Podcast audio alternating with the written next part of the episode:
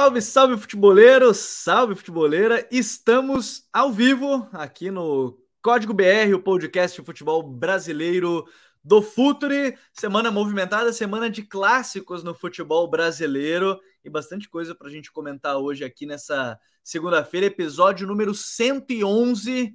Sejam todos muito bem-vindos. Está chegando aqui pela primeira vez. Ajude o canal, né? Se inscreve aqui, a gente está batendo a meta dos 100 mil inscritos até o início do Brasileirão, hein? Estamos com 90 mil. Vamos buscar esses 100 mil inscritos até o início do Campeonato Brasileiro no dia 15 de abril. Então sejam todos muito bem-vindos. Hoje, pautas aí importantes. Primeiro, clássico dos milhões. A gente teve o Vasco vencendo o Flamengo. E não só venceu jogando por uma bola, venceu bem, jogou bem contra a equipe do Flamengo. Eu acho que trouxe muito aquele espírito de voltar a competir, né? Tanto que a torcida comemorou bastante. A gente vai analisar um pouquinho desse início de trabalho do Maurício Barbieri. A estreia né, do, a reestreia do Andrei com a camiseta do Vasco, sendo aí o, uma peça-chave no sistema defensivo da equipe, principalmente no segundo tempo. Também vamos falar, obviamente, do outro lado, do lado do Flamengo, que não se encontrou ainda com o Vitor Pereira. O que está acontecendo? As contratações que talvez estejam chegando, né? Agora, pouco antes da gente começar aqui o, o podcast, saiu a notícia que o Uribe, jogador do, do Porto, poderia ser um nome a ser contratado, está encerrando seu contrato agora em julho. E também vamos a Santos, falar lá do Santos, porque situação complicada, viu? Santos pode ficar fora, inclusive, da Copa do Brasil de 2024. Talvez, talvez, aí tem algumas situações importantes dentro dessa ideia, que é ou classifica para Libertadores, ou ganha a própria Copa do Brasil, ou tem que inscrever seu time principal e ganhar a Copa Paulista. Ou seja, uma situação já complicadinha para o Santos, que a gente vai falar, obviamente, aqui no episódio de hoje. Então, tá chegando por aqui, deixa aquele like, se inscreve aqui no canal para a gente alcançar mais pessoas. Aqui ao meu lado hoje, tá com saudade já, meu querido amigo Raí Monteiro. Tudo bem, Raí? Seja bem-vindo. Como é que tá amigo? Fala, Gabi. abraço para você, Douglas, a quem nos acompanha. Pois é, faz tempo que a gente não bate um papo aqui no Código BR, né? Assuntos importantes aí, essa crise que não passa do Flamengo, o Vasco com uma resposta positiva e ótimas perspectivas para a temporada e esse Santos, né? Que é uma incógnita grande. O torcedor do Santos está bastante agoniado com o futuro do time nessa temporada. Bastante coisa para a gente bater um papo aí nessa próxima hora. Vamos lá. É, exatamente. Tem, tem muita coisa. Duas crises, digamos assim, hoje para a gente comentar e um time que está num, num, em lua de mel com a, sua, com a sua torcida. Esses dias eu li uma mensagem muito boa. Não vou lembrar quem é que foi o. Eu acho, não quero dizer que foi, com certeza foi ele, mas acho que foi o, o Almir, nosso querido João Almirante. O homem comenta lá no GE do Vasco. Ele falou que fazia tempo que ele não sabia o que era depois de acabar um jogo do Vasco, estar com vontade de ver mais um jogo do Vasco. Já estar ansioso pro próximo jogo do Vasco. Acho que foi o Almira. Se não foi, eu vou colocar na conta dele, que é um parceiro nosso. Meu querido Douglas Batista, tudo certo, bastante coisa para a gente falar. Semana passada a gente falou do Grenal, né? a gente falou aí, teve vitória do Grêmio por 2 a 1 Amanhã, na terça, né? a gente está ao vivo aqui na segunda, mas terça-feira você acompanha nos podcasts, né? No Spotify, SoundCloud, tem conteúdo sobre esse novo Grêmio aí com os cinco meias, mais o Soares no ataque. Seja bem-vindo, Douglas. Tudo certo, meu amigo?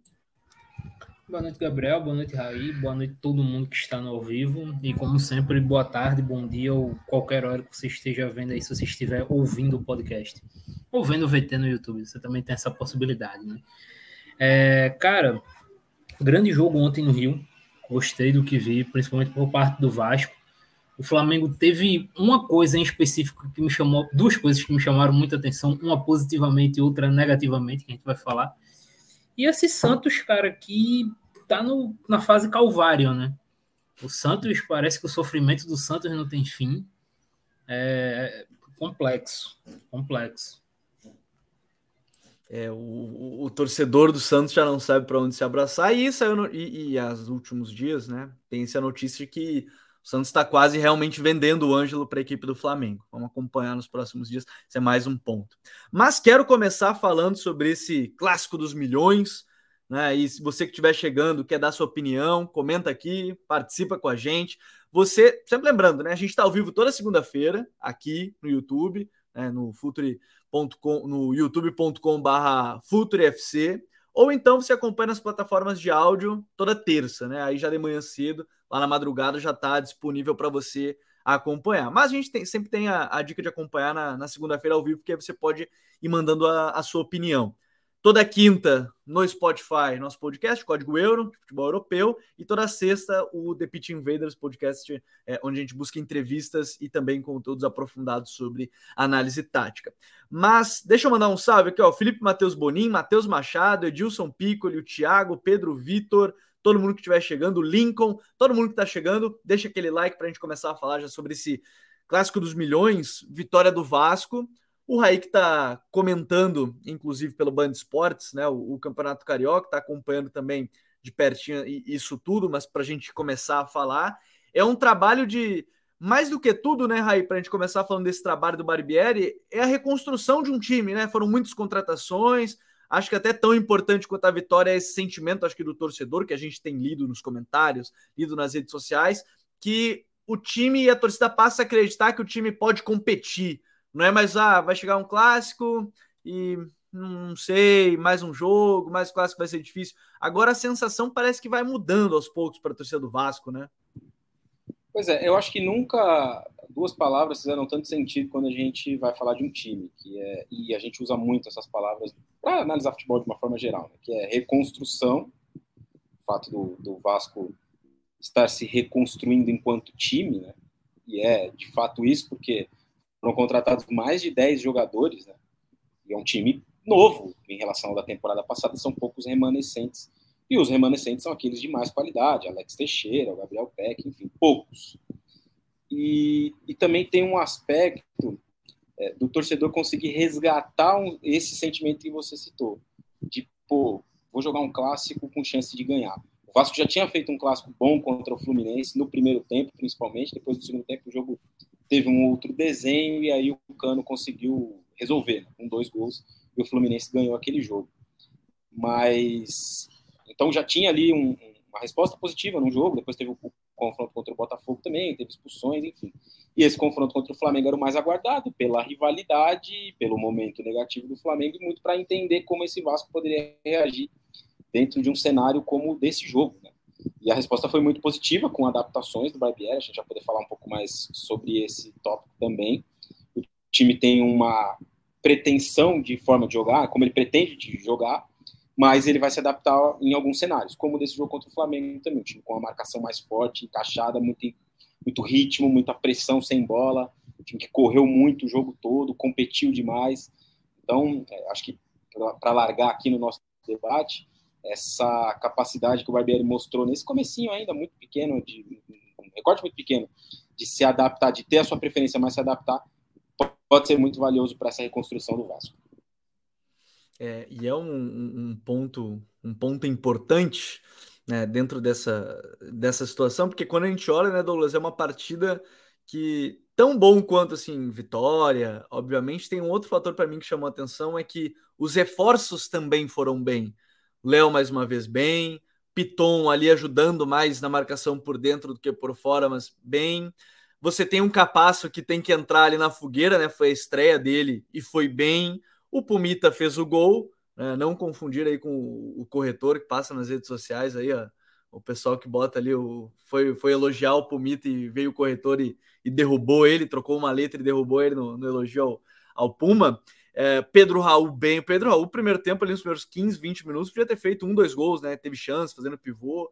É, também é algo, é algo legal de ver que os reforços foram se encaixando bem, porque me pareceu bastante coerente, né? As contradições com o que pensa o Barbieri, que foi algo citado aí pelo, pelo próprio pelo próprio Raí. É, teve inclusive um jogador que não foi citado, mas eu queria destacar. Se foi citado, passou batido por mim. É, que para mim foi o melhor em campo, que foi o Jair. O Jair fez uma partida no meio-campo ali ao lado do Andrei que foi impressionante. A capacidade do Jair, do Jair impressionar, encontrar passe na profundidade, ele encontrou muitos passes bons para o Gabriel Peck nas costas do, do Ayrton Lucas, pelo lado esquerdo. É, e assim, foram contratações que tiveram seu sentido, e o Vasco ele fez o seguinte nas contratações: teve um sentido nas contratações técnico, mas também teve um sentido hierárquico. O Vasco, a gente falou um pouco sobre isso, por exemplo, no é, podcast passado, eu acredito que a gente estava falando sobre o Bahia. Que o Bahia contratou jogadores de boa qualidade técnica, mas que em dado momento não eram jogadores de hierarquia, que faltava jogadores de hierarquia na equipe do Bahia. O Vasco não, o Vasco tentou trazer esses jogadores. O Vasco trouxe o Jair, que é um cara que dois anos atrás foi campeão de tudo aqui no Brasil. Então, é, o Vasco buscou essa questão da hierarquia dentro do seu elenco para ter também não só a melhora técnica, né? E o Jair ele representa muito isso para mim. É, e tenho gostado muito. O Puma ele tá num, numa crescente assim nessa equipe do Vasco que impressiona. Ele para além tá do bem gol, potencializado, ele... né? Abre o corredor, o ponto abre o corredor para ele, ele tá com espaço. Sim, é assim, um cara, uma potência física, não dá para botar assim, um cara que chega muito. É, então, tenho gostado dessa equipe do Vasco, mas talvez ao lado do Jair, o grande destaque dessa equipe tem que ser destacado no que fez outra grande atuação, que é o Léo. O Léo, uma grande liderança ali na zaga do Vasco, a grande liderança da zaga do Vasco, um cara que é extremamente importante saindo com a bola. É, qualidade, arrisca muito. Ele quase cometeu um erro no começo, né? Acho que com 15 minutos de jogo ontem ele adiantou muito e o Flamengo recuperou a bola ali. É, no lance que o Arrascaeta dá o passe de calcanhar pro Gabigol. É, mas tenho gostado. Acho que o, o Barbera ele tem ajustado bem essa equipe. E aí alguém citou aí, não, perdão aí que eu não vou lembrar, é, um dos pontos que o Barbieri tem trabalhado bem entra justamente num dos jogadores que ficou na última temporada, que o Raí até citou, que é o Alex Teixeira. Teve a recuperação do Alex Teixeira. O Alex Teixeira chegou com muita expectativa na Série B e não teve, talvez, o impacto que se esperava do Alex Teixeira. Mas nesse início de temporada a gente está vendo o Alex Teixeira ali partindo como um extremo pelo lado esquerdo, um cara que ajuda muito na construção, um cara muito criativo, não aguenta 90 minutos. E eu acho que, eu, acho que ninguém espera que o Alex aguenta 90 minutos num ritmo muito alto, mas você vê que ele já a bola cai no pé dele, ele consegue clarear melhor as jogadas, é um cara inteligente com a bola, um cara que é, aprofunda bem, é, ataca bem espaço, lê bem o espaço, né? Então, gostando dessa, dessa reformulação do Vasco. eu quero trazer dois recados antes. Primeiro, o Dr. Flop até mandou um super chat pra gente, então tem que trazer aqui. Ele falou da, acho que é a loja dele, né, que tá com os descontos. Obrigado, Dr. Flop. E o Matheus Barreto, pô, mandou um baita superchat pra gente. Eu já vou ler esse recado, tá, Matheus? Quando a gente começar a falar do Flamengo, eu vou trazer, não vou esquecer tua pergunta. Tá aqui separada, mas é só para deixar já aqui como destaque. Obrigado ao Matheus. Quem quiser ir mandando a sua mensagem, seu superchat, pode mandar que a gente vai ler as perguntas todas que forem mandando. E, e dentro desse próprio jogo, até o Pedro Vitor mandou uma pergunta relacionada a isso. Vocês, particularmente, eu botando em parênteses, desconfiaram do Barbieri sendo treinador desse novo projeto do Vasco? Abrindo dentro dessa pergunta, Raí, a mim não, mas é que eu acho que tem um outro fator que pode ter ajudado ele, que primeiro, acho que o Barbieri está se mostrando um cara que consegue se comunicar muito bem e, e, e seja com os jogadores e, e para fora de campo, né, nas entrevistas coletivas, para mostrar que ele sabe que ele está num projeto de reformulação. Ponto. Acho que ele, ele já entendeu isso. Mas para mim tem um fator que o Vasco pensou e eu acho que nessa lógica de ser um treinador jovem do Barbieri, porque ele estava trabalhando no Bragantino, que é um clube sem a pressão que tem um Vasco, para mim foi a chegada do Abel. E o Abel, eu vou dizer por quê? Porque o Abel, obviamente, tinha a pretensão de ser treinador ainda, a gente já tinha ouvido isso, mas o Abel deu uma entrevista faz algum tempo já, na ESPN, que ele falou muito sobre esse processo dele como o, o diretor né, de futebol, gerindo junto com com ali o Barbieri e com a presidência. Eu acho que o Abel pode ter sido um cara meio importante nesse processo, que a gente não está falando muito, mas que talvez ajude o Barbieri, não precisa montar o time com o Barbieri, mas ele pode ajudar em um outro toque de alguém que tem mais experiência, totalmente natural dentro dessa ideia. Eu, particularmente, é, não, não, não desconfiava do Barbieri, não sei você, o, o Raí. Não, também não tinha essa desconfiança em relação ao que ele podia fazer, pode fazer, né?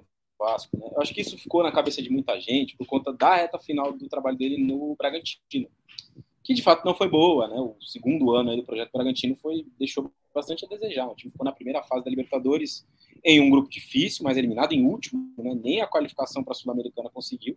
E no Campeonato Brasileiro teve ali um momento que se imaginou que o Bragantino pudesse até brigar contra o rebaixamento. Né? Passou muito distante daquela boa campanha que tinha feito no primeiro ano.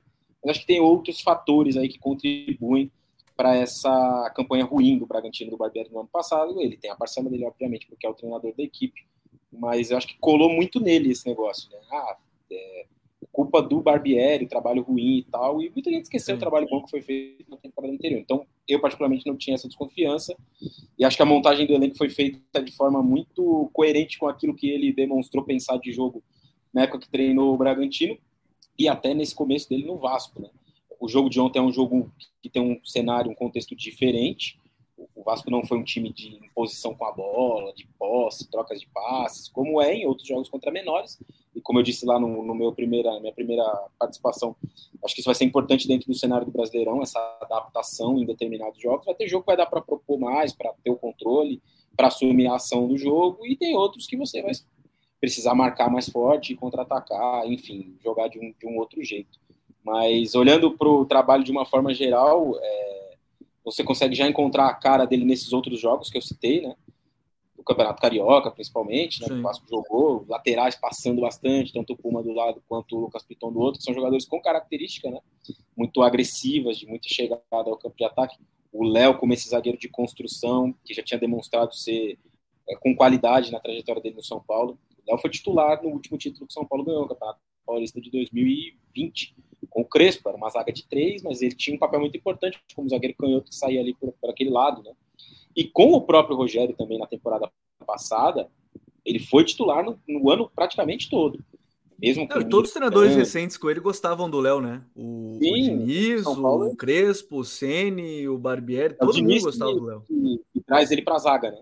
Porque ele chega uhum. ao São Paulo como lateral e o Diniz põe ele para jogar de zagueiro na dupla com o Diego Costa, dupla essa que foi mantida no outro ano com o Arboleda participando também e tal, três zagueiros, em um determinado momento, depois o Arboleda machucou e foi dupla de novo.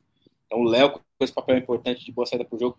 O André agora é uma ótima incorporação para ser um jogador de meio campo, com passe, com capacidade de marcação. Tem o Jair, citado pelo Douglas, que é muito bom jogador, fim de ciclo no Atlético Mineiro, não fez uma temporada, é a segunda boa, mas o primeiro ano dele, no ano dos títulos do Galo, ele foi fundamental. Aí você tem o resgate do Alex Teixeira, você tem Pedro Raul, que é uma expectativa de gols, você tem Orelhano para adaptar no time ainda. Então, é, o torcedor do Vasco tem, muito tem muitos motivos para sonhar com uma temporada muito boa. E eu, com isso, não estou dizendo que o Vasco vai brigar para ser campeão brasileiro. Não é isso, nem da Copa do Brasil. Pode acontecer, mas de largada não é um meu palpite. Mas é um Vasco mais organizado, mais competitivo, mais seguro de que não vai fazer um ano, talvez, é, para brigar contra o rebaixamento. Eu acho que isso também vai se dever muito ao trabalho do Barbieri. E, e só para fechar de minha parte em relação a isso, só para não passar batido, é, o, ter o Abel Braga na retaguarda nesse sentido é muito importante, né? É um cara muito Sim. experiente, um cara que também tem ali a boa capacidade de comunicação com o grupo, com a imprensa, com a torcida. Então essa dupla vai ser muito benéfica para o Vasco ao longo de 2023, acredito eu. O, alguns comentários aqui sobre até essa partida do Vasco. O Matheus Machado. Nesse trio de meio, Marlon, Andrei Jair, quem deve fechar pela esquerda deve ser o Marlon para liberar um pouco mais o Alex Teixeira. Ele fez um pouco disso no segundo tempo, né? Quando colocou o próprio Marlon no lugar do Rodrigo. Marlon defendendo um pouquinho mais para lado, porque o Marlon já jogou nessa posição pelo lado, né? Improvisado como um, um ponta, porque ele tem velocidade, né? E tudo mais. Belíssimo jogador também, o, o Marlon Marlon Gomes. Uh, o Eze Gomes, papo tático. Gostei do Barbie ontem, me impressionou ele ter tirado o homem de marcação. Aí ele fala a questão do Marlon para colocar, para marcar do lado do campo do Fla foi ousado. É, e ainda alguns outros detalhes, já o pessoal falando do Santos, a questão do Santos, o Rafael de Paula. Isso que o Barbieri mexeu errado colocando o Nenê em vez do Eric Marques para puxar contra-ataque. É difícil não colocar um jogador tendo um Nenê no elenco, é difícil para você gerir num clássico não colocar o Nenê, é a parte mais, mais complicada. E eu vou pegar um ponto que o próprio Raiz citou, e eu quero colocar aqui em pauta, que eu acho importante. Ele citou o nome e a gente tem que estender um pouquinho mais, que é ele, né? O Andrei Santos. Fez sua reestreia e, assim, não é surpresa ele jogar bem, porque eu acho que todo mundo sabe do potencial e não foi por acaso que ele foi contratado pelo Chelsea. É, hoje, quando o Chelsea olha as atuações, principalmente do sul-americano, porque comprou um pouquinho antes, tem certeza que pagou menos do que ele vale. Né? Então conseguiu aí barganhar pelo André, talvez pela situação financeira do Vasco também, o próprio contrato dele, ok. Mas a gente está falando de um, um, garoto, o Douglas, de 18 anos, tinha feito, tinha um, tava uma semana no clube, mal tinha treinado com os companheiros, foi lá e fez uma atuação que, desarmando, né? Porque o time principalmente sem bola, eu fui até olhar esses números para vocês terem uma ideia. Segundo o Footstats, o Andrei teve seis desarmes no jogo, enquanto todo o time do Flamengo teve 10. O Andrei sozinho teve 60% dos desarmes do Flamengo. Ah, o Flamengo ficou mais com a bola? Ok, mas é, um, é, é uma disparidade muito grande, ainda 6 para 10. Achei, achei um número bem interessante para alguém que, de novo, estava uma semana é, só treinando, primeira vez com o grupo e primeiro jogo dele de Série A, né? Diga-se de passagem, primeiro jogo dele de Série A, sim, contra um adversário de Série A. Foi no Carioca, mas é contra um adversário de Série A. Bela atuação nessa estreia do André, hein, Douglas? Cara, o que mais me impressiona nessa atuação do André é ele foi muito bem. Ao lado do Jair, foi o melhor jogador em campo. É... Mas é assustador você olhar e pensar que ele ainda pode ser melhor no sentido ofensivo. Claro, uma semana no clube, então ele vai se encaixar e o Barbieri vai aproveitar melhor dele ofensivamente. Tem que pegar que é um cara que não teve muito tempo de treino com esse grupo. E a tendência é que ele melhore e é, cresça mais ofensivamente com esse time, como foi na própria Série B. O Andrei, cansou de fazer gol na Série B. Acho que ele fez 5, 6 gols na Série B. Muitas vezes atuando como 5 do Vasco. Então, assim, é, é, o que mais impressiona. Ele teve uma atuação muito boa e você vê que tem um teto para ele melhorar esse tipo de atuação. Ele é, um, ele é um jogador assim que tem um. A gente fala tanto da falta do 8 né, na seleção. Sim. Que acho que o Andrei, talvez, talvez não, acho que dá para dizer o Andrei é o que pinta melhor para assumir essa vaga aí. Nosso é querido Aurélio, que é o scout do Futuro Pro, que é o nosso departamento de, de, análise de mercado, disse que agora que ele foi convocado, a gente gravou um podcast sobre os jovens e ele disse que o André, a hora que fosse convocado, não, não saía mais da seleção. Então, para dizer eu concordo com ele, seria esse cara aí que você está falando, hein? É, então assim, jogo o André com o Casemiro vai ser bonito. É, mas assim, é um cara extremamente bom. Gosto muito, gosto muito. E entra justamente nesse ponto dele ser completo, cara. Você citou a partida defensiva dele. No final do jogo, acho que uns 38 do segundo tempo, ele faz um desarme no Gerson e depois trava, acho que com o Matheus Gonçalves, né? Ele sofre a falta do Matheus Gonçalves. Isso. Que não parece que era um cara que chegou no Vasco agora e que estava vindo de, uma, de, um jogo de 80 minutos. Porque ele desarma e deixa o Gerson no chão, né? No desarme, numa disputa corpo a corpo. E o Gerson é um cara grande, é um cara alto e logo depois ele dá o drible no Matheus Gonçalves, que acabou, tem acabado de entrar, sofre falta. Então acho que isso explica muito para mim do que é o Andrei, do, da questão é, defensiva e da capacidade dele com a bola. E aí eu sempre deixo claro isso. Impressiona a atuação dele, mas impressiona ainda mais ver que ele vai melhorar nessa equipe, dentro dessa própria equipe do Vasco, porque ele vai ter um peso ofensivo maior. E quando esse peso ofensivo maior dele chegar, vai ser, vai ser interessante de ver. É, e esse é o ponto para mim. É, é, um, um jogo, assim tá, tá começando, e, e eu acho que é, é por aí. É como vai funcionar, até porque o Marlon também não estava jogando ainda. Quero ver quando jogarem os três, provavelmente os três juntos.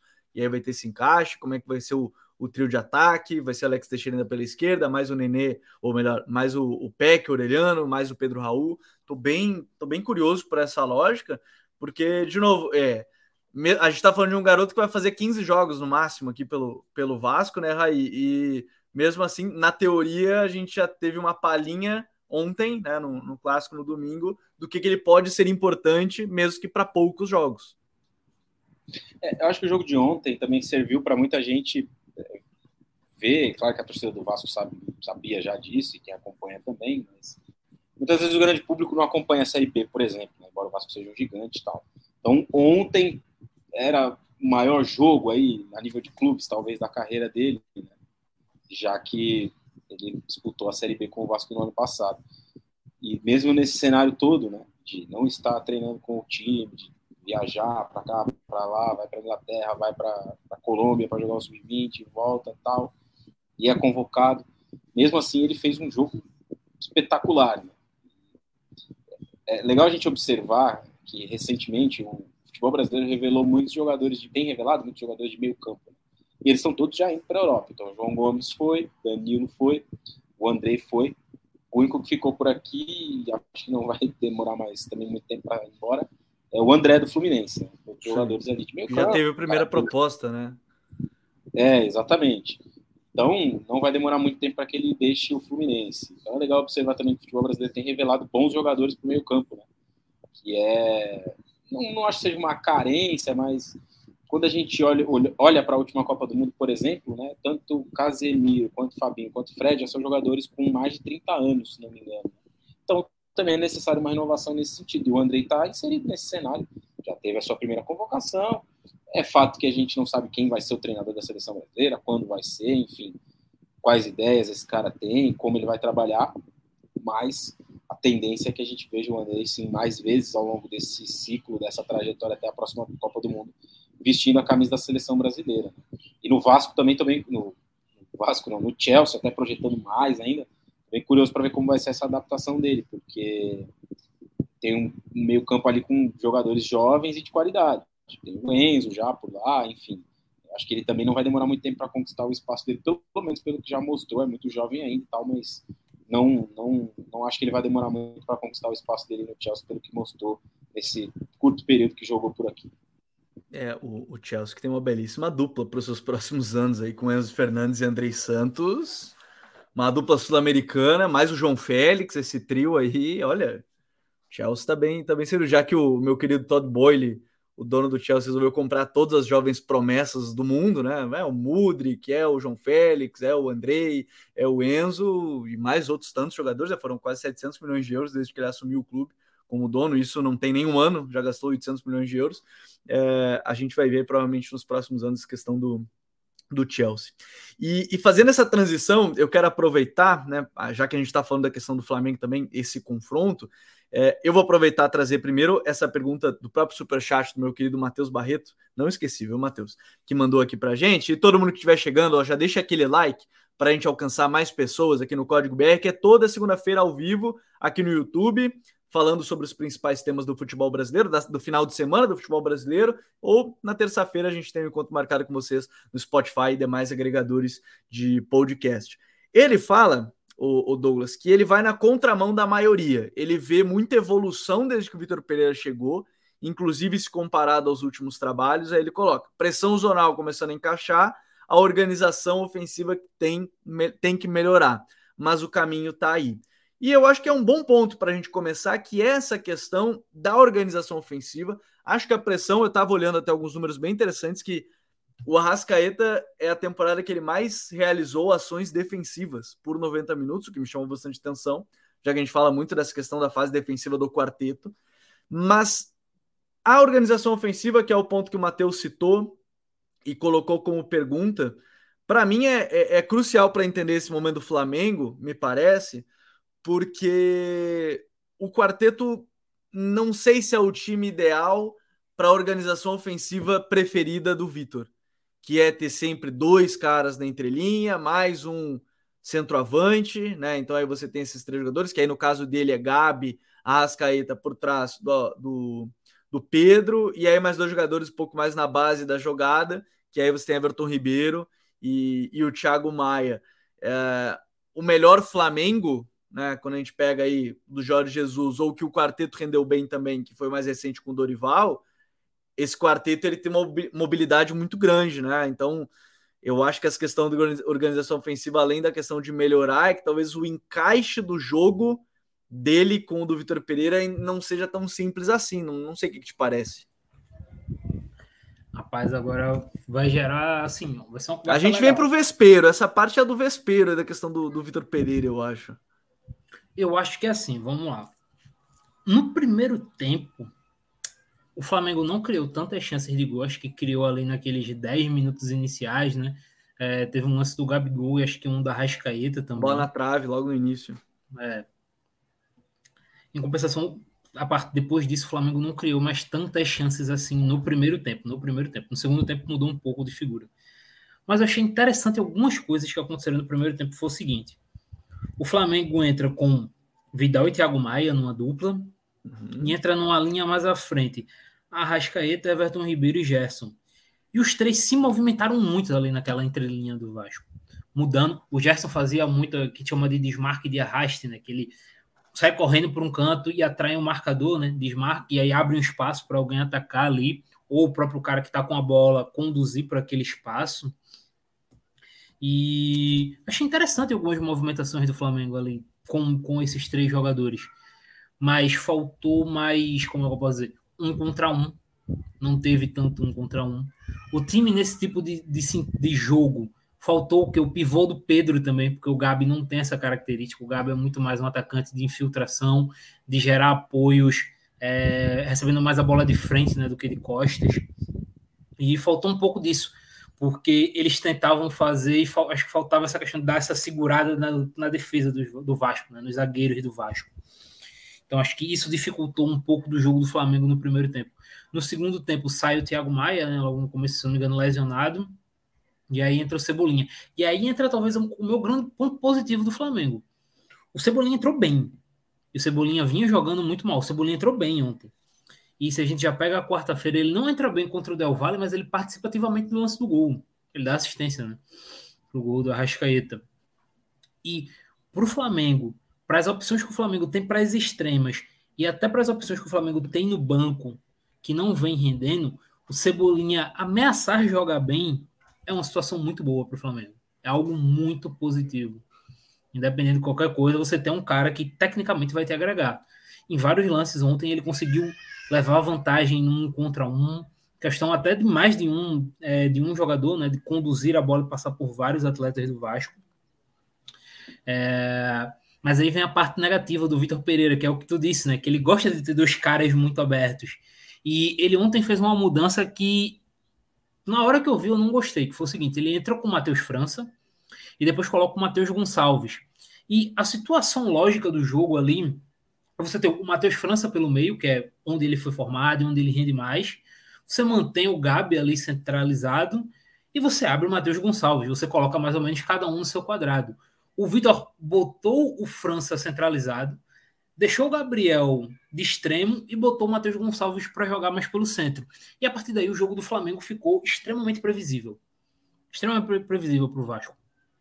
O Matheus ele conseguia alguns dribles curtos, algumas bolas em profundidade, mas você teve o França que foi pouco participativo, porque a bola não chegava nele com qualidade, é, ele não conseguia se envolver até para criar tanto, tanto no jogo.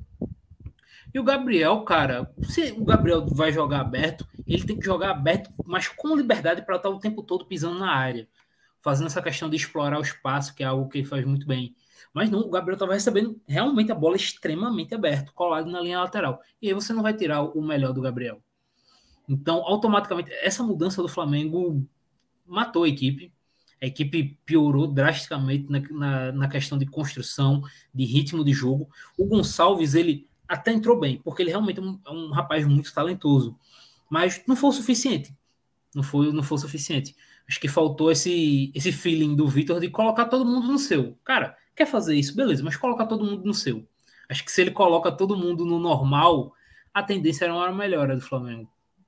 É, e dentro desse, desse ponto, assim, porque o primeiro Flamengo, uh, primeiro jogo, ele mostra um, vai montando, o time vai mudando gradualmente dentro dessa lógica, né? O jogo contra a Portuguesa que foi a estreia, era o time que tal parecia que ia manter a estrutura do Losango mais uma dupla de ataque, mas foi gradualmente mudando. E me parece, o Raí, que a ideia do, do Vitor Pereira é basicamente montar um time pelo que ele tem pedido de contratações, pelos nomes que têm surgido, é de fato montar um time que vai buscar um jogo mais rápido e direto pelos lados, com os pontas. É, não sei se vai ser com o Gabigol e Pedro, mas talvez não tenha os dois. E aos poucos ele vem tirando, né? Everton Ribeiro, De Ascaeta. É sempre na, no primeiro momento de troca, a primeira troca é sempre um dos dois. Nunca é muito, nunca vai por outra lógica, né? Isso que tem me chamado a atenção em particular, porque quando o time falta um pouquinho de criatividade, você tira teoricamente jogadores que são um pouquinho mais criativos e coloca um time de mais velocidade, mais arranque, um 4-3-3 mais nesse sentido. Fiquei com essa impressão, não sei o que você tem achado desse início. É, quando a gente fala do quarteto, acho que dá para dividir aí em duplas, né? Pedro e Gabigol e Everton e Arrascaeta. A tendência é que dos quatro, um um da dupla do meio acabe rodando. O Arrascaeta ou o Everton Ribeiro alternando, um jogo um, um jogo outro, enfim. É claro que em uma outra ocasião eles podem sair jogando juntos também. Mas acho que por dois aspectos isso pode acontecer, três aspectos isso pode acontecer, a saída de um dos dois. O primeiro deles é que ambos vivem uma fase ruim, técnica e física, e é óbvio que eles podem melhorar nesse aspecto ao longo da temporada. O segundo ponto é que o técnico tem uma preferência por jogadores de velocidade pelos lados e algo que com esses quatro ou com esses dois ele não consegue ter. E o terceiro aspecto, que também é muito importante na minha visão nessa equação, é que o principal jogador dele de lado, o principal ponta dele, tem, tem entrado muito bem, que é o, o Everton Cebolinha. E ainda tem o Matheus Gonçalves, que saiu muito bem do banco contra o Independiente Del Vale no meio da semana passada. Então, acho que somando todos esses elementos aí, a gente pode visualizar daqui um tempo, não sei quanto, talvez um Flamengo um pouco diferente ele tem tentado, na minha visão, é, para não romper com esse modelo aí dos quatro, é, dar mais liberdade para os laterais, ter laterais que apoiam bastante. Então, Ayrton Lucas a gente já tem visto, né? O jogo contra o Del Valle até faz uma compensação ali com o Thiago Maia, para ter o, o, o Ayrton Lucas se mandando mais de um lado, o Varela passa também do outro, ainda é um lateral, na minha visão, irregular do ponto de vista de atuação, né? Tem jogos que ele vai bem, tem outros jogos que ele vai mal, às vezes vai bem no ataque, vai mal na defesa, às vezes vai bem na defesa, vai mal no ataque. Tem o gráfico do Varela oscila bastante, mas pode melhorar ao longo da temporada. Então ele, na minha visão, tem buscado essa essa adaptação para manter esses, esses, quatro jogadores juntos. Mas ao passo que o, o time não vai respondendo em resultado e desempenho, eu discordo um pouco da mensagem que o nosso amigo mandou aí falando que evolução, eu não consigo ver muita. Eu acho que a gente precisa, obviamente, olhar para o cenário do trabalho. É um trabalho de dois meses, mais ou menos, com muitos jogos decisivos e um planejamento mal feito. Férias muito longas, é, um, um, trabalho novo que começou em meio a essas decisões importantes. Então, todos esses riscos né, que foram assumidos pela direção quando fez essa escolha, eu nem estou discutindo aqui a troca, troca, não troca, o Dorival lá, cada um tem uma visão. Acho que ele poderia ter sido mantido como poderia ter sido trocado, não acho que tenha sido um absurdo trocar ele, é uma escolha. E essa escolha, ela traz consequências. Agora, mais do que isso, o erro do planejamento do período muito grande de férias, o time voltou muito depois do que deveria para uma disputa de mundial, e tudo isso que todo mundo já sabe em relação ao Flamengo e esses tropeços. Eu acho que agora é preciso olhar para frente, tentar mirar por onde esse time pode melhorar, quais setores do campo ele vai precisar mexer, se vai ter mudança de sistema, eu acho que aponta para isso. Acho a fase do Davi Luiz muito complicada para manter ele como um titular incontestável do time. Não sei se o Vitor vai manter isso nas próximas semanas, mas eu tenho a sensação também, assim como aqui em São Paulo, né, quando ele treinou o Corinthians, que ele vai começar, talvez, a colocar um pouco mais a mão dele quando acabar o campeonato estadual. São cenários muito diferentes, porque aqui no Corinthians ele chegou no meio do campeonato estadual. No Flamengo ele está desde o uhum. começo da temporada. E já há um desgaste muito grande pelos campeonatos que perdeu. Mas aqui ele levou o time que todo mundo queria até o fim do estadual, que foi a semifinal para o Corinthians, que era o time com Renato, Paulinho, Juliano, William, Roger Guedes e Roger Guedes. Um cinco junto com o time Yuri Alberto ainda. Que é um time inviável. Mas era o time que todo mundo queria. Não, tem que jogar junto, cinco, blá, blá, blá, blá, blá. Levou até onde deu, que foi a semifinal, quando ele foi eliminado pelo São Paulo. Quando começa o Campeonato Brasileiro, ele começa a mexer no time. Tem jogo com três zagueiros, depois ele vai para a linha quatro, o Watson ganha espaço e ele vai colocando mais a cara dele. No Flamengo é mais difícil nesse aspecto, porque ele tem que mexer com jogadores que são mais importantes, mais pesados e que têm uma trajetória de vitórias nos últimos anos. Não é fácil. Não é fácil fazer essa mudança. Pegar uma Arrascaeta e colocar no banco, o Everton Ribeiro e colocar no banco. Não é fácil, claro que não. Mas eu começo a imaginar que não vai ter outro caminho para que o Flamengo encontre um rendimento melhor do que esse que tem tido até aqui, porque não são só os resultados. O Flamengo tem jogado muito mal também, além das, de todos os, os resultados negativos. Um abraço aqui para o Osmar Júnior, que Falou que é difícil encontrar comentaristas lúcidos nesse YouTube, só vejo gritaria, ganharam mais inscritos. Pô, obrigado. Obrigado aí, Osmar. Ó, toda segunda-feira a gente está aqui ao vivo no nosso podcast, Código BR, e na terça-feira acompanhando aí nas plataformas de áudio. É, eu, eu até tenho uma, uma questão dessa, dessa do Vitor Pereira, porque eu acho que ela geraria um podcast só sobre isso. Mas ainda nesse ponto, Douglas, que dentro do que o Rai falou, Da questão da troca ou não troca, nem entro nesse mérito também, mas a questão do planejamento, sim, porque a troca foi para um treinador que não tinha nada a ver com o que o Flamengo vai fazendo. Sim, não, não tinha nada a ver. E aí, tá, contratou um treinador que não tem nada a ver com o que o time vinha fazendo. O modelo de jogo do, do, do Dorivar, o modelo de maior aproximação, né, do jogo chamado jogo de mobilidade, né? A CBF chama de jogo de mobilidade. Todo mundo por dentro, ok, não precisa ter sempre dois caras bem abertos. O Vitor Pereira faz diferente. Aí, tudo bem, trouxe uma mudança drástica nesse sentido. Aí não contratou jogador que encaixa na, na ideia dele. Aí me parece que o erro, de maneira geral, vem de cima para baixo. Ah, o Vitor Pereira não está fazendo um bom trabalho? Eu acho que não.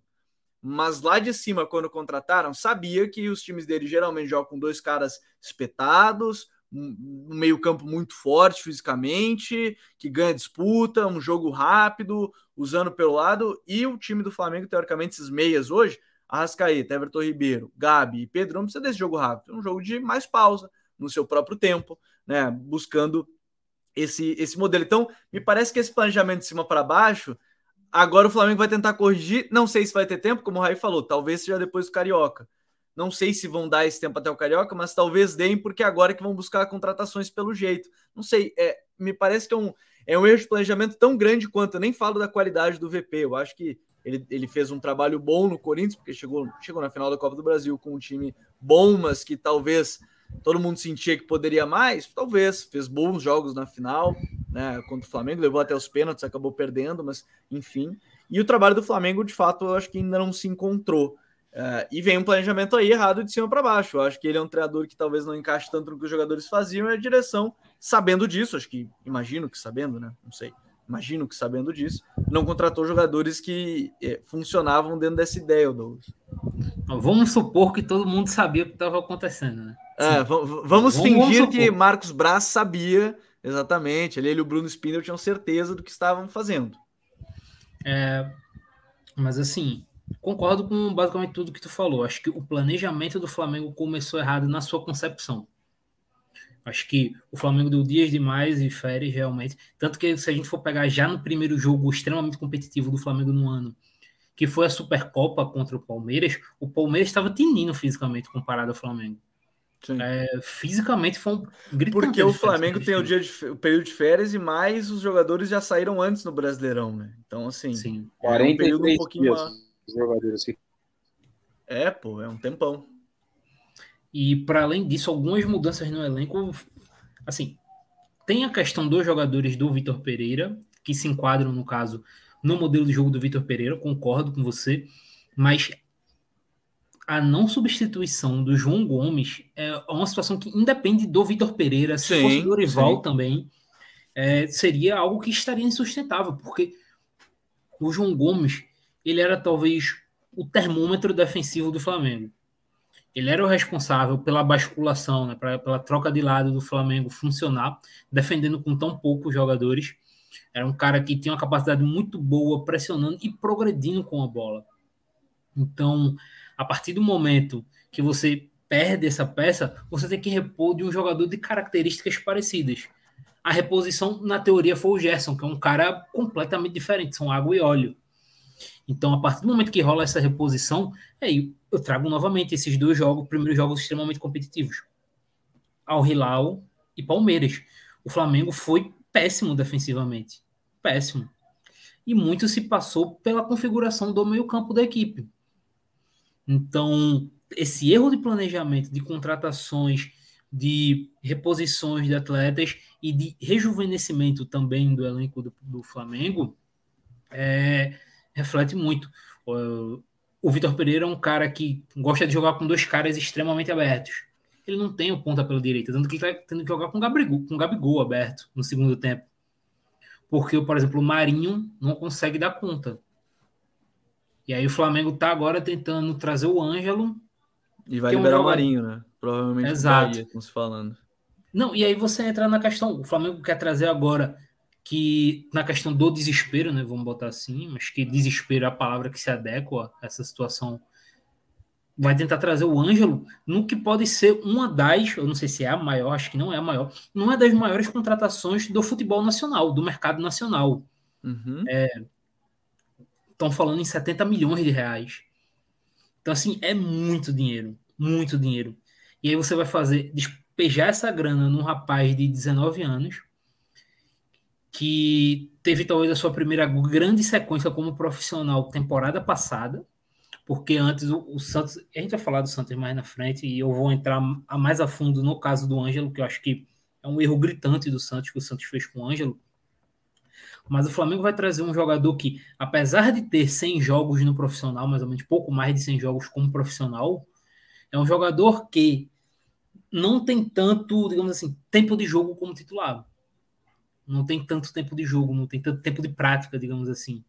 Isso influencia diretamente. Você vai jogar uma grana muito grande e uma responsabilidade muito grande no jogador que talvez é, não consiga ter essa correspondência de imediato. E tudo isso não, não é problema, digamos assim, do Vitor Pereira. Isso é erro de planejamento. E, e aqui, é, nesse ponto, eu acho que é, é onde a gente vai começar a observar. Eu, eu achei interessante isso que o Rai falou da questão do, do, do Vitor, porque quem acompanhou mais nesse dia a dia também do em São Paulo, que ele fez a mudança mais drástica a partir do Brasileirão. E, isso eu tô curioso, de fato, porque teoricamente, pelo que eu tenho lido, as informações dão conta que é justamente esse o ponto, que é vamos dar esse tempo, pelo menos até o final do Carioca, Aí a gente começa a ver os rumores de contratações de vez, né? Aí é o Ângelo, é a questão do Uribe, tudo na teoria começa já a encaixar com o que pensa o Vitor. Aí, de novo, aí o que vai fazer com o quarteto? Se tá, então o Flamengo decidiu. Por isso que eu, tô falando assim: contratar um treinador que não vai encaixar o quarteto. E eu não tô dizendo se é bom ou ruim, mas contrataram um treinador que aparentemente não vai encaixar esse quarteto, não vai encaixar o Everton Ribeiro, o De Ascaeta, o Gabigol e o, e o Pedro. E assim, é, eu particularmente não acho que a, um time que está funcionando com esse quarteto há alguns meses deixe de funcionar tão rápido. Claro que aí, para mim, o ponto que o Douglas falou, do João Gomes. Para mim, uma peça fundamental dentro. O Gerson, que foi chegou com aquela expectativa, ele não está entregando nada, mesmo que a gente falasse da questão defensiva, que já seria um problema. Né? Então, eu é tô de um fato curioso. Aí, tem um aspecto aí, Gabi, só rapidamente ainda sobre uhum, essa questão claro. do João Gomes, que você troca um jogador, troca, entre aspas, porque ele foi vendido, né? Mas você perde um jogador com essa capacidade que o Douglas cita de preencher uma zona muito grande de campo, né? O Flamengo marcava com sete, invariavelmente, o time do Dorival, né? A linha de quatro e os três homens à frente naquele losango. E aí balançando toda vez para o lado da bola, quando tinha inversões, enfim. O Vitor Pereira, e o próprio Vitor Pereira explorou muito isso, né? Naquelas decisões da Copa do Brasil e nos outros confrontos também, né? O Corinthians ganhou os dois jogos contra o Flamengo no Campeonato Brasileiro do ano passado. Ganhou no Maracanã e ganhou na Neoquímica Arena. E na Copa do Brasil ficou muito pouco de conquistar o título, né? A bola na trave lá do, do Fagner nas penalidades. Fez bons jogos contra o, contra o Flamengo, esse é o ponto. Então, você perde esse jogador com essa capacidade de preencher uma zona muito grande de campo na marcação e você traz um outro que, na minha visão, e aí vocês podem discordar de mim ou concordar, enfim, é, eu acho o Gerson um jogador pouco competitivo sem bola. Pouco pouco intenso para é, pressionar. É esse o ponto. É exatamente isso. É ele tecnicamente, tecnicamente ele é bom jogador, muito bom jogador, tem qualidade de passe, tem visão de jogo, tem um arremate bom de longa distância, mas eu acho que se soma o fato dele estar mal fisicamente, o fato dele ser um jogador pouco competitivo sem bola. Eu acho que essa foi uma das chaves para que ele tivesse menos espaço do que muita gente imaginava na seleção brasileira, por exemplo. Porque ele foi convocado pelo Tite, ele jogou a, ah, jogos de eliminatória, inclusive tem um jogo que ele sai jogando como titular, se não me engano, um jogo contra o Peru na Amazônia, eu acho. O jogo que o Brasil ganhou por 3 a 1 4 a 1 Venezuela. Muito... Venezuela, né? Ele jogou muito mal naquele dia. Pouco competitivo, sem bola. Acho que esse é o principal aspecto em relação ao Gerson e, entre aspas, a troca com o João Gomes. Fisicamente ele não está bem, como o time todo, isso é parte do planejamento ruim que foi feito. Mas em característica também são dois jogadores muito diferentes. E por isso também que o Vidal ganhou a vaga. Por isso que o Vidal tomou a vaga de titular que foi Sim. durante muito tempo do ou que ele é minimamente combativo, né? E é mais combativo, obviamente, mas ele exatamente no mínimo faz isso já. Entregar mais do que o Gerson nesse sentido, nessa função. É, e, e, aqui agora a gente vai ter que acompanhar o que vai fazer o VP nesses, nesses próximos dias, próximos, próximos jogos. Uh, é, esse quarteto não parou de jogar, esqueceu como joga, acho também que tem a escolha da comissão, os atletas sabem disso, isso não é bom para o VP. Os jogadores, me parece que eles assumiram já um discurso meio unissono, assim, né? Todo mundo uníssono, né? Todo mundo meio, meio parecido, assim, que é temos que trabalhar mais, estamos com VP, temos que trabalhar mais. Cara, todos os jogadores aí que eu ouvi até o recente do Flamengo, todos falaram a mesma coisa. Se eles, entre eles, decidiram que eles vão falar isso, não sei. Mas que o discurso está muito igual, está muito igual. É, nem Gerson nem Thiago Maia são volantes mordedores, na minha opinião. Falta urgentemente uma peça nesse elenco. João Gomes era assim, mas o Flamengo ainda não conseguiu repor. Talvez seja o Uribe, que a gente está falando agora, que é um 5, de fato. Mas agora, uh, vou até fazer esse link, já que a gente falou de contratações, já que você ia falar da questão do Ângelo, o, o, o Douglas. A crise que o Santos vive, ela é também por conta de algo como a gente está vendo, o Ângelo ter 100 jogos no profissional, diz respeito a um pouco do momento que o Santos vive, de ter apressado. A gente está falando de quê? Ele tem 19 anos, 18, 19, 20 anos no máximo. Tem 18, né? Ele é 03. Então ele tem 20. Tem 20, já tem mais de 100 jogos no profissional. É... Isso tudo faz parte. A gente estava falando de um jogador que veio muito cedo para o profissional e, e talvez o Santos tenha esse problema hoje por causa disso. Cara, vamos lá. Essa questão do Ângelo aqui é. Pô, foi um bom link, né? Vamos, vamos falar aqui, ó. Conseguiu uma baita link. Falar do Ângelo já traz problema do Santos, cara. Sim, porque é o seguinte, eu acho que entender a situação do Ângelo, a gente entende muita coisa no Santos. O Ângelo, ele subiu com 15 anos de idade. 15 anos. Ele era um adolescente. Ele era uma criança quase. Estava é, na fase ali de começo de adolescência dele.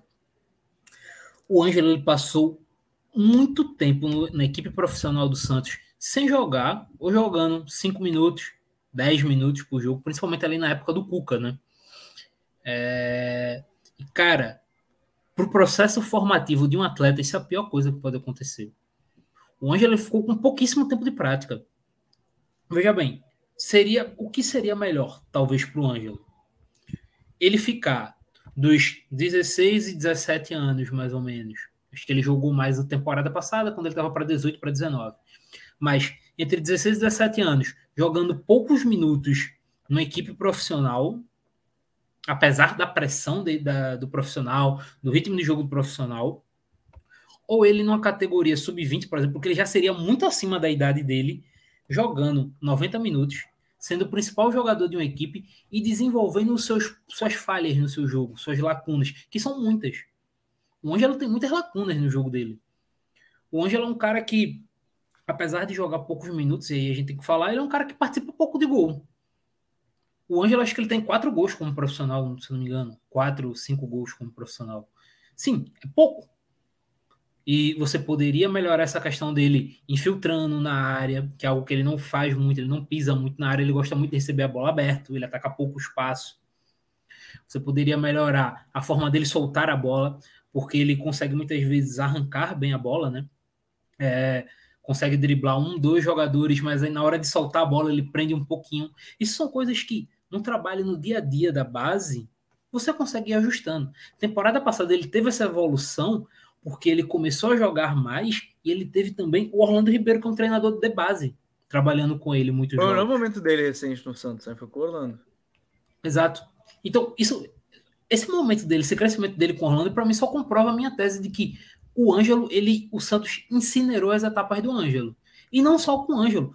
Por exemplo, o Kaique ter saído barato do Santos para mim é um motivo, é uma situação clara do Santos também ter queimado a etapa com o Kaique. O Kaique era um, um, zagueiro de grande potencial na época, ainda é, né? Tem 20 anos. É, mas quando ele sobe, ele sobe com um pequeno déficit físico comparado aos centravantes da equipe, das equipes profissionais. E, e o Ângelo é 04, tá? Foi até confirmar, ele é 04, não é nem 03, ele é 04. Vai fazer 19. Então, assim, cara, é, tu, e aí, pegando de novo o Kaique, o Kaique ele tinha essa, diferen essa diferença física com centravantes de jogadores, é, centravantes mais físicos de equipes adversárias. E aí ele estava o tempo todo tomando revés. E assim, terminou que ele foi perdendo espaço, foi jogando menos, teve uma lesão também, e foi vendido por 27 milhões, que veja bem, é pouco para um jogador que tinha um potencial do Kaique na base. E isso tudo influencia muita coisa dentro do próprio Santos. Porque o homem até foi derrubado. Até derrubaram o homem quando ele falava do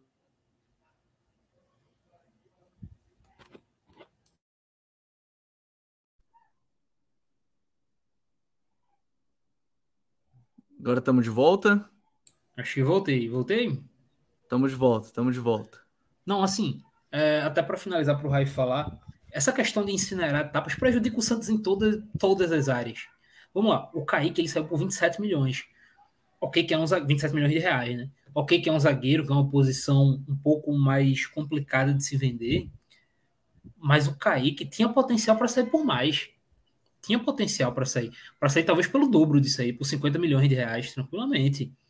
O próprio Ângelo, o Ângelo, quando ele surge no Santos, no sub-17, sub-20, na categoria de base do Santos, até quando ele sobe para o profissional, é, a expectativa era que o Ângelo saísse por uma venda estratosférica. Ele vai sair por uma venda muito alta para o mercado nacional. Mas claramente, na cabeça acho que de todo mundo que torce para o Santos, é, o Ângelo, quando ele surge, todo mundo imaginava ele saindo por mais que isso, por mais que 70 milhões. Isso afeta diretamente, por exemplo, o financeiro do Santos com uma equipe que não anda bem das pernas financeiramente. É, e assim, né? Uh, eu acho que essa questão do Ângelo ela pode mostrar um pouquinho desse, desse planejamento do Santos, que vai vender de novo um jovem com potencial, como o Douglas falou, como já vendeu tantos outros, dessa vez vai vender para um concorrente direto. Quer dizer, é, não que Santos e Flamengo briguem pelos mesmos títulos, pelas mesmas situações, mas o Santos está no mesmo campeonato, vender internamente. Acho que é bem isso que, que, que, que, que o Douglas citou, Raí. Mas o problema do Santos me parece assim: todos os treinadores, vou pegar o Odair, todos os treinadores recentes tiveram os mesmos problemas. Mesmos, mesmo, tudo muito igual. Tudo que acontece do Santos é meio parecido. Então, às vezes, até é difícil a gente ficar falando que é alguma coisa dentro de campo, né? Porque parece muito mesmo algo é, é, muito maior do que só dentro de campo, né? É, essa fase do Santos longa aí, né, que nos últimos anos o time vem brigando contra rebaixamentos, né? Até no campeonato estadual, nesse ano não conseguiu também classificação na primeira fase, né? Não conseguiu passar pela primeira fase, mas pelo menos não brigou para não cair, né? Como aconteceu nas últimas duas nas últimas duas edições e até a última rodada, né? É, é esse ciclo vem se repetindo e para essa temporada eu não consigo enxergar muito uma possibilidade de mudança em relação ao que o Santos tem produzido. É, o elenco tem poucas possibilidades assim de, de, forma de jogo até de jogar de uma forma muito diferente. Acho que o elenco é muito carente em vários setores, laterais, zaga, meio campo, ataque. Todos os setores do Santos têm carência ou na peça de reposição ou no jogador que é o titular. Então, eu não consigo chegar aqui e falar, pô, acho que o Santos vai ter uma temporada aí mais interessante nesse ano tal, vai, vai conseguir ser mais competitivo. Não consigo enxergar isso mesmo. Time com muitos problemas financeiros, com pouca capacidade de investimento, sem perspectiva nesse sentido, né?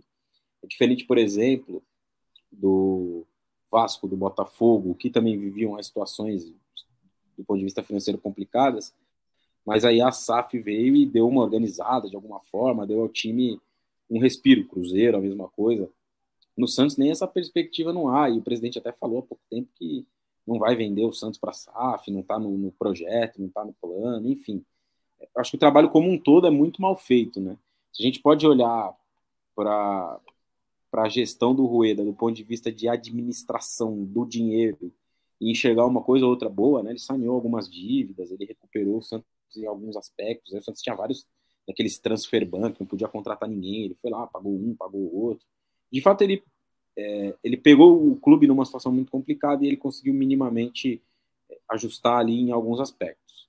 Mas, do ponto de vista da, das escolhas dele para o futebol, o trabalho, a gestão é péssima. O Santos nos últimos dois, três anos, deve ter tido uns oito, nove, dez treinadores. O Santos não tem um diretor, um gerente de futebol que fica mais de seis meses no cargo. Então, todos esses aspectos que cercam o futebol jogado dentro de campo, eles acabam entrando também dentro de campo em algum momento, né? Você olha para a estrutura, é uma bagunça, é dívida, é salário atrasado, é diretor de futebol que sai, é treinador que fica três meses, aí você contrata outro completamente diferente. Então, o impacto disso dentro do campo, ele é, é grande. Muita gente quer que o, treinador seja trocado mais uma vez, como se isso fosse resolver o problema, né? Ah, vai lá, demite o Odair e tal, traz outro e, e o Santos vai jogar o futebol maravilhoso e vai brigar por uma vaga na Libertadores no Campeonato Brasileiro. Isso não vai acontecer. Acho que é o momento de insistir com o trabalho, tentar minimamente ter um time competitivo, um time organizado, um time que vai trabalhar para sofrer poucos gols, para empatar jogos e para ficar na primeira divisão. Acho que vender qualquer ilusão diferente dessa para o torcedor do Santos nesse momento, ou tentar vender qualquer coisa que não seja isso para o torcedor do Santos nesse momento é uma ilusão muito grande. Eu não consigo olhar para este elenco do Santos, para o trabalho, para as perspectivas e imaginar algo diferente de um time que vai brigar para não cair no Campeonato Brasileiro. É, é muito triste, é pouco para a história do Santos, mas é a realidade desse momento. É um time com muitas fragilidades, muitas fragilidades, como eu disse, em todos os setores do campo. Deve perder o Ângelo, e aí há uma questão, né? O que será empregado desse dinheiro se de fato o Santos vender o Ângelo? Eu estava pensando nisso. O que o problema não é nem vender, é o que vai fazer com o dinheiro que receber do, do Ângelo. Exatamente. Porque é uma boa grana, né? 70 milhões. O Santos não, eu não tenho conhecimento agora, mas é provável que o Santos não fique com todo esse dinheiro, né? Parte para cá, parte para lá, enfim. Mas deve ficar com uma boa parte, né, dessa grana. Então, o que, que vai ser feito? Vai sanear a dívida, vai pagar a conta, vai investir de novo no futebol. Então, o Santos tem um, um horizonte aí bastante nebuloso pensando no restante dessa temporada. Eu acho que trocar de novo o trabalho não é a melhor opção. Eu compreendo que o torcedor está bravo, o time caiu na primeira fase do Campeonato Estadual de novo, mesmo começando muito mal, né? Chegou a última rodada com chance de classificação, tomou uma sapecada do Ituano, que quase caiu, o Ituano se livra e classifica na última rodada. Então, é claro que o torcedor tá bravo, quer que troca tudo, quer que contrata jogador, mas eu não sei se trocar. Contratar jogador não vai. O Santos não tem condição financeira de montar um time para o Campeonato Brasileiro, um novo time. É, contratar jogador não vai. Agora, eu não sei se trocar o trabalho é a direção. Do que eu vi em campo nos últimos tempos, eu acho que tem uma boa notícia, que é o retorno do Lucas Lima, cara. Por incrível que pareça, ele teve ali uma ou outra boa atuação desde que voltou ao Santos. É claro que ainda é muito pouco, mas talvez seja um fio de esperança aí para que o Santos possa competir um pouco mais, quem sabe, no, no Campeonato Brasileiro. Ó, como tem muita gente chegando, tá chegando aqui pela primeira vez, já, já deixa aquele like, se inscreve aqui no canal. É, o, o, Douglas, é, esse ponto que a gente falou de onde vai ser investido o dinheiro é um ponto, acho que bem importante dentro dentro dessa lógica do que vai fazer o, o Santos, porque tudo isso que a gente está falando acarretou num problema maior, que é a questão da Copa do Brasil. Falei lá no início.